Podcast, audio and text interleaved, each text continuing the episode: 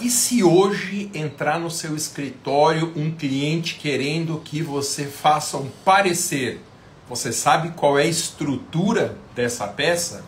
Vou falar disso nesse programa em podcast de hoje. Muito bom dia quem me assiste ao vivo. Esse é mais um episódio do programa e podcast Eu Advogando para Servidores. Meu nome é professor Alexandre Mas e aqui nós discutimos as melhores estratégias e oportunidades para quem quer iniciar na advocacia defendendo servidores públicos. E hoje eu vou falar sobre a estrutura de um parecer jurídico. Antes disso, alguns recadinhos que você já conhece. O objetivo de todas as minhas lives é estabelecer parcerias com você nos seus casos de advocacia. Então, se chegar no escritório um caso e você não sentir segurança para atender o cliente, entre em contato comigo mandando uma mensagem direta pelo Instagram que nós vamos conversar sobre os termos dessa parceria. Estão abertas as matrículas, recado 2, dos meus cursos de advocacia tributária e advogue para servidores públicos, o link para fazer a sua matrícula e ganhar só por esses dias uma mentoria individual gratuita os links com vídeos explicativos dos cursos você encontra também na minha bio do Instagram. E lá também na minha bio do Instagram você encontra um aulão de degustação da advocacia tributária sobre TUS de TUST, a grande oportunidade de negócio no momento na defesa de contribuintes.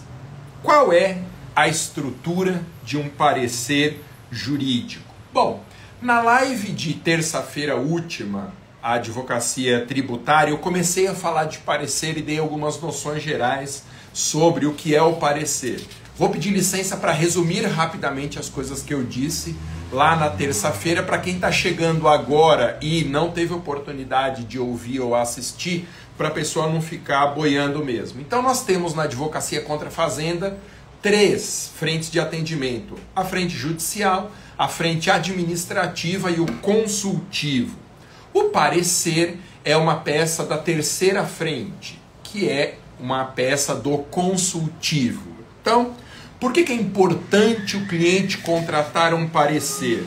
Porque reforça as teses do processo, pode impressionar e impressiona os julgadores, abre caminho para novas teses, fomenta a criação de jurisprudência favorável, orienta a defesa do contribuinte nos demais processos. E quem pode ser parecerista. Em geral, os pareceres são assinados por professores, autores de livro, pessoas que tenham reconhecimento no mercado. Como que se precifica um parecer? Eu, por exemplo, em termos básicos, eu cobro um valor fixo por parecer. Se a causa for muito complicada, aí eu tenho alguns adicionais, mas eu não cobro de acordo com a cara do cliente. E qual que é a estrutura de um parecer? Pois é, eu terminei a live de terça dizendo isso. O parecer não é uma peça regulada pelo Código de Processo Civil nem pelas leis de processo administrativo.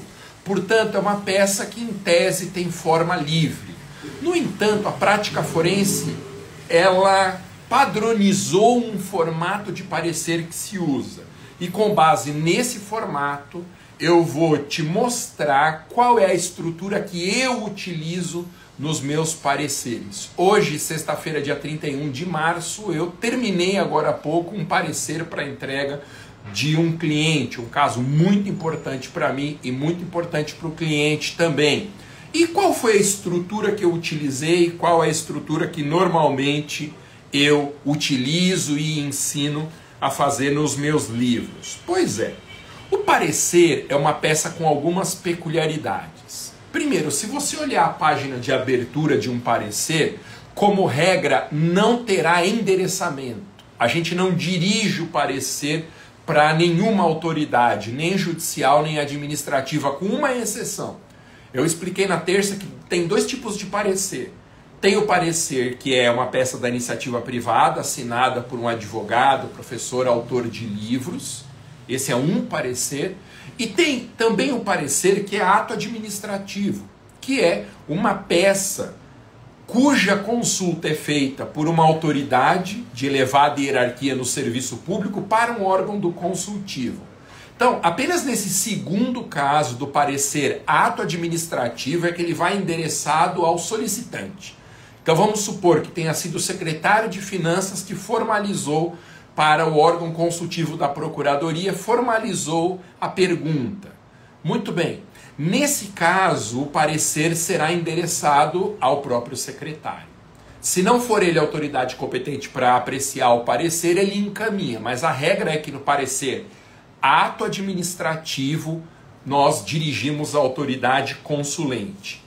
No parecer da iniciativa privada não se faz isso, simplesmente porque o, o parecer vai ser entregue para o cliente para ele usar nos processos que ele achar conveniente. Então, a estrutura que eu utilizo na página 1, ela começa com o nome parecer, para uma vez juntado no processo ficar muito claro para a autoridade julgadora do que, que se trata aquela peça que está encartada no processo e logo abaixo vem na banda direita da folha uma ementa que vai resumir o objeto do parecer e a opinião do parecerista. Essa emenda tem que ser curta, vamos dizer aí de 8 a 10 linhas, levando em consideração que nós vamos usar apenas a metade direita da folha e tem uma progressão de informações, assim como acontece num acórdão, por exemplo, jurisdicional de um tribunal administrativo.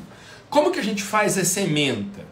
Essa ementa começa com o ramo do direito em que o parecer está posicionado. Então, no meu caso, por exemplo, vai começar com direito administrativo, ponto, ou direito tributário, ponto. Depois do ramo vem o tema de direito administrativo ou tributário sobre o qual eu estou expedindo o parecer.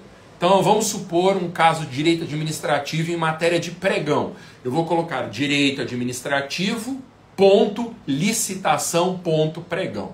Então, se fosse tributário, eu colocaria direito tributário, ponto, imunidade religiosa, ponto.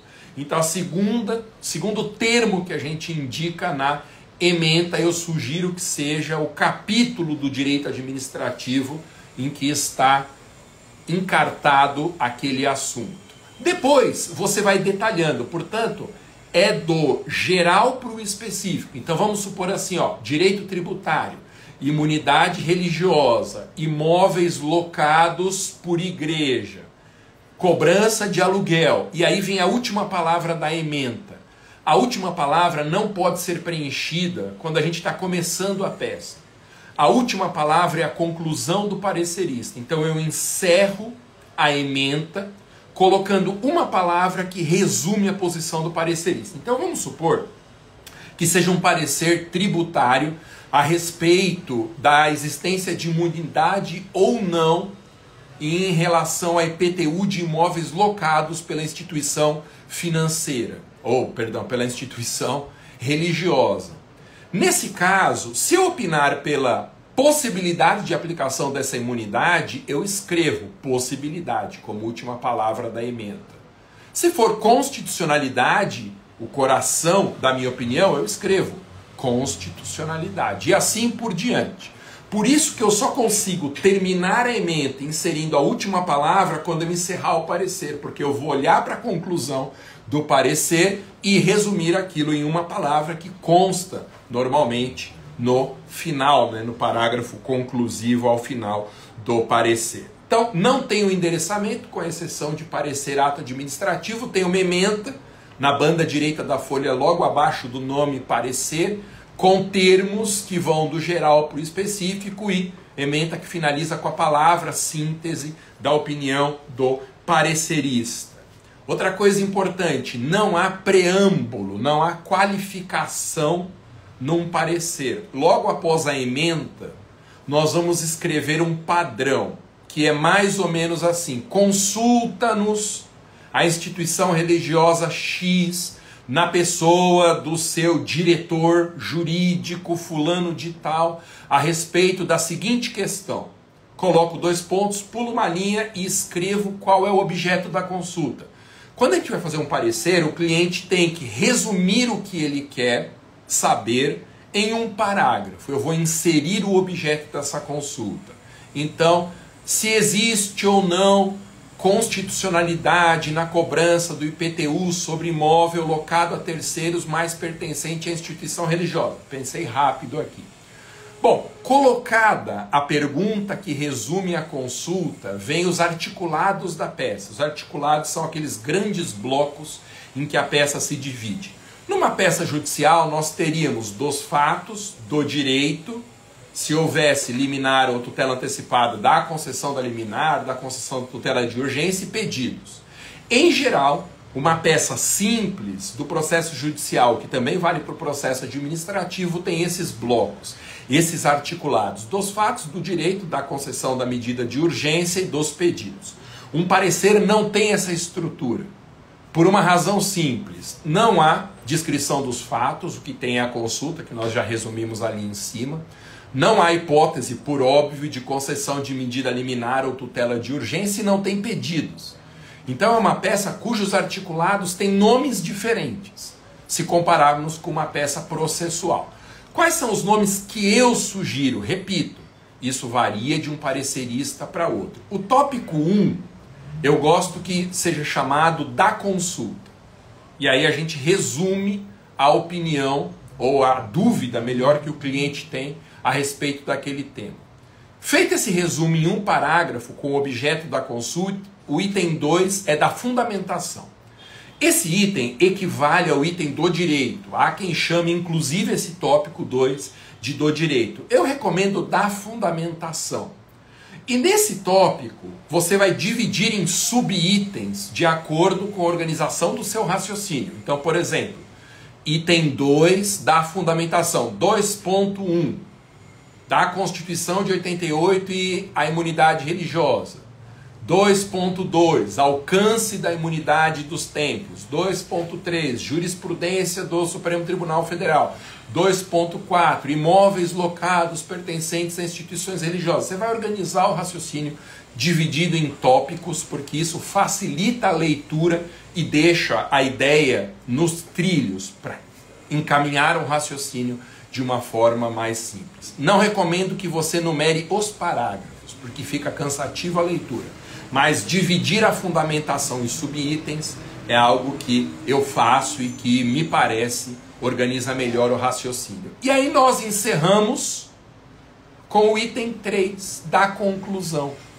E nessa conclusão, nós vamos colocar em um único parágrafo, com base nas razões acima apresentadas, opino e aí eu resumo naquela palavra. Pela constitucionalidade da cobrança, opino pela inconstitucionalidade, pela obrigatoriedade disso, pela dispensa daquilo, aí depende do objeto do parecer. Há uma coisa interessante. Eu gosto, esse é um estilo meu, de fechar o tópico da fundamentação com um item que resume as ideias do parecer. Essa é uma mania minha que eu trago do mestrado, do doutorado e dos dois pós-doutorados. É uma mania minha de mundo acadêmico, mas que em termos práticos atende a uma finalidade importante, que é a leitura simplificada por parte da autoridade que vai julgar o processo. Ô, gente, os meus pareceres têm em média de 8 a 15 folhas. Eu não escrevo muito porque ninguém lê hoje peças muito extensas. Mesmo sendo uma peça de 8 a 15 laudas, tem gente que não vai ler.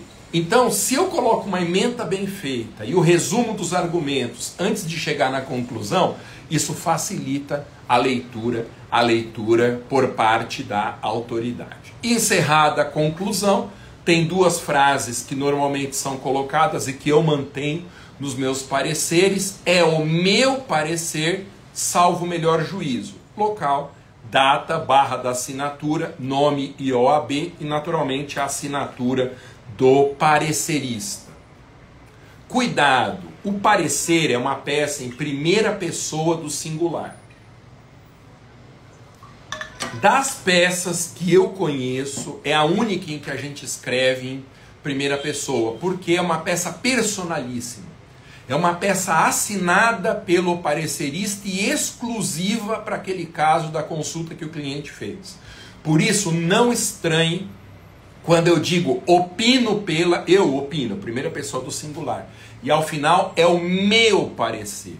Peças judiciais, isso é inadmissível, porque as peças judiciais são escritas em terceira pessoa do singular. É o advogado contando para o juiz a história do cliente. Muita gente coloca no meio da peça judicial expressões em primeira pessoa do plural. Então, nosso ordenamento, sabemos que eu considero isso um erro. Não é um erro grave, mas é um erro, porque se a peça está em terceira pessoa do singular, expressões em primeira pessoa do plural me parecem uma quebra da lógica da peça. Mas isso é uma coisa muito minha, porque eu sou perfe perfeccionista, eu sou chatíssimo com esses detalhes. Quem foi aluno meu em cursos preparatórios para a prática sabe do rigor que eu tenho com esses elementos. Então, se eu cobro dos outros, faz sentido eu aplicar também nos meus pareceres essa lógica. Encerro falando sobre uma história que eu contei na terça, quem não ouviu, é uma história muito legal. O pai do professor Geraldo Ataliba era o professor Ataliba Nogueira, titular da USP. Ele foi chamado para uma empresa que precisava de um parecer, ele era, ele era publicista. Muito bem, ele foi lá na empresa, a empresa formulou o objeto da consulta, entregou para ele, ele deu um preço, pediu um prazo, tudo foi combinado, ele não recebeu nada antecipadamente.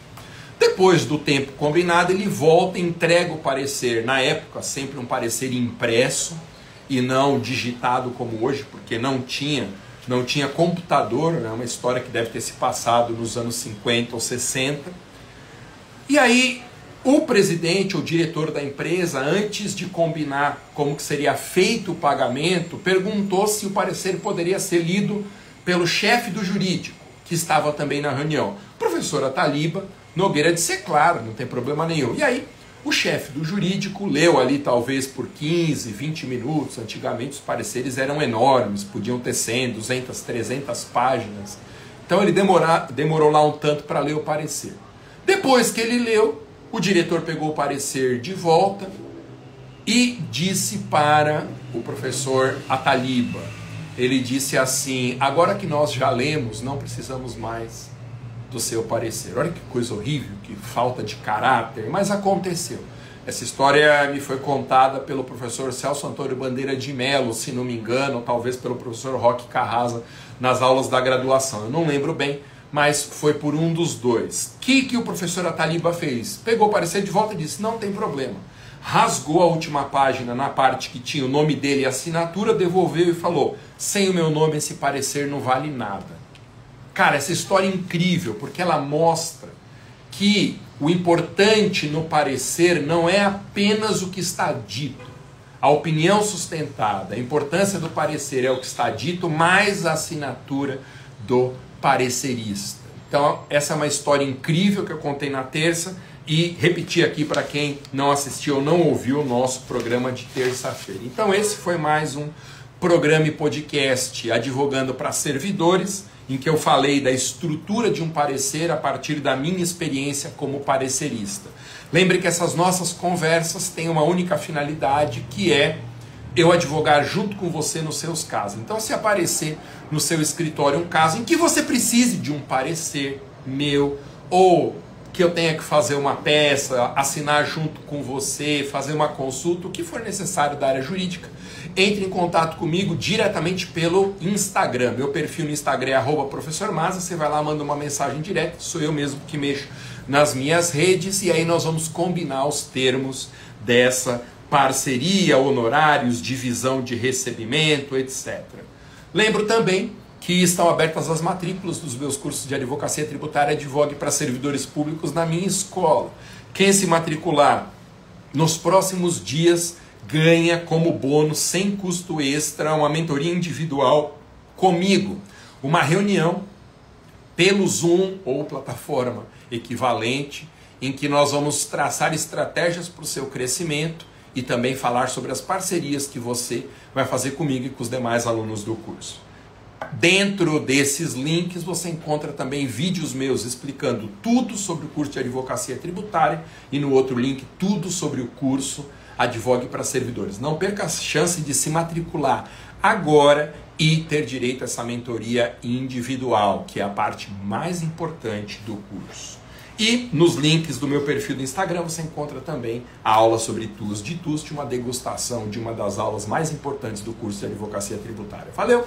Muito obrigado pela sua companhia. Nos vemos, se Deus quiser, na próxima terça-feira no programa Advocacia Tributária. Tá bom? Ô, gente, eu tive um, esqueci de falar, um problema técnico. Então, essa live está sendo transmitida só pelo Instagram. Se você assiste pelo YouTube, pelo Facebook, pelo LinkedIn e pelas demais redes, não estranhe. O vídeo está especialmente no formato de Instagram. O vídeo está na vertical e eu não você está assistindo uma reprise porque eu não consegui fazer a transmissão ao vivo. Tive um problema técnico com o meu celular e com a minha câmera. Até mais. Valeu, obrigado pela compreensão. Tchau.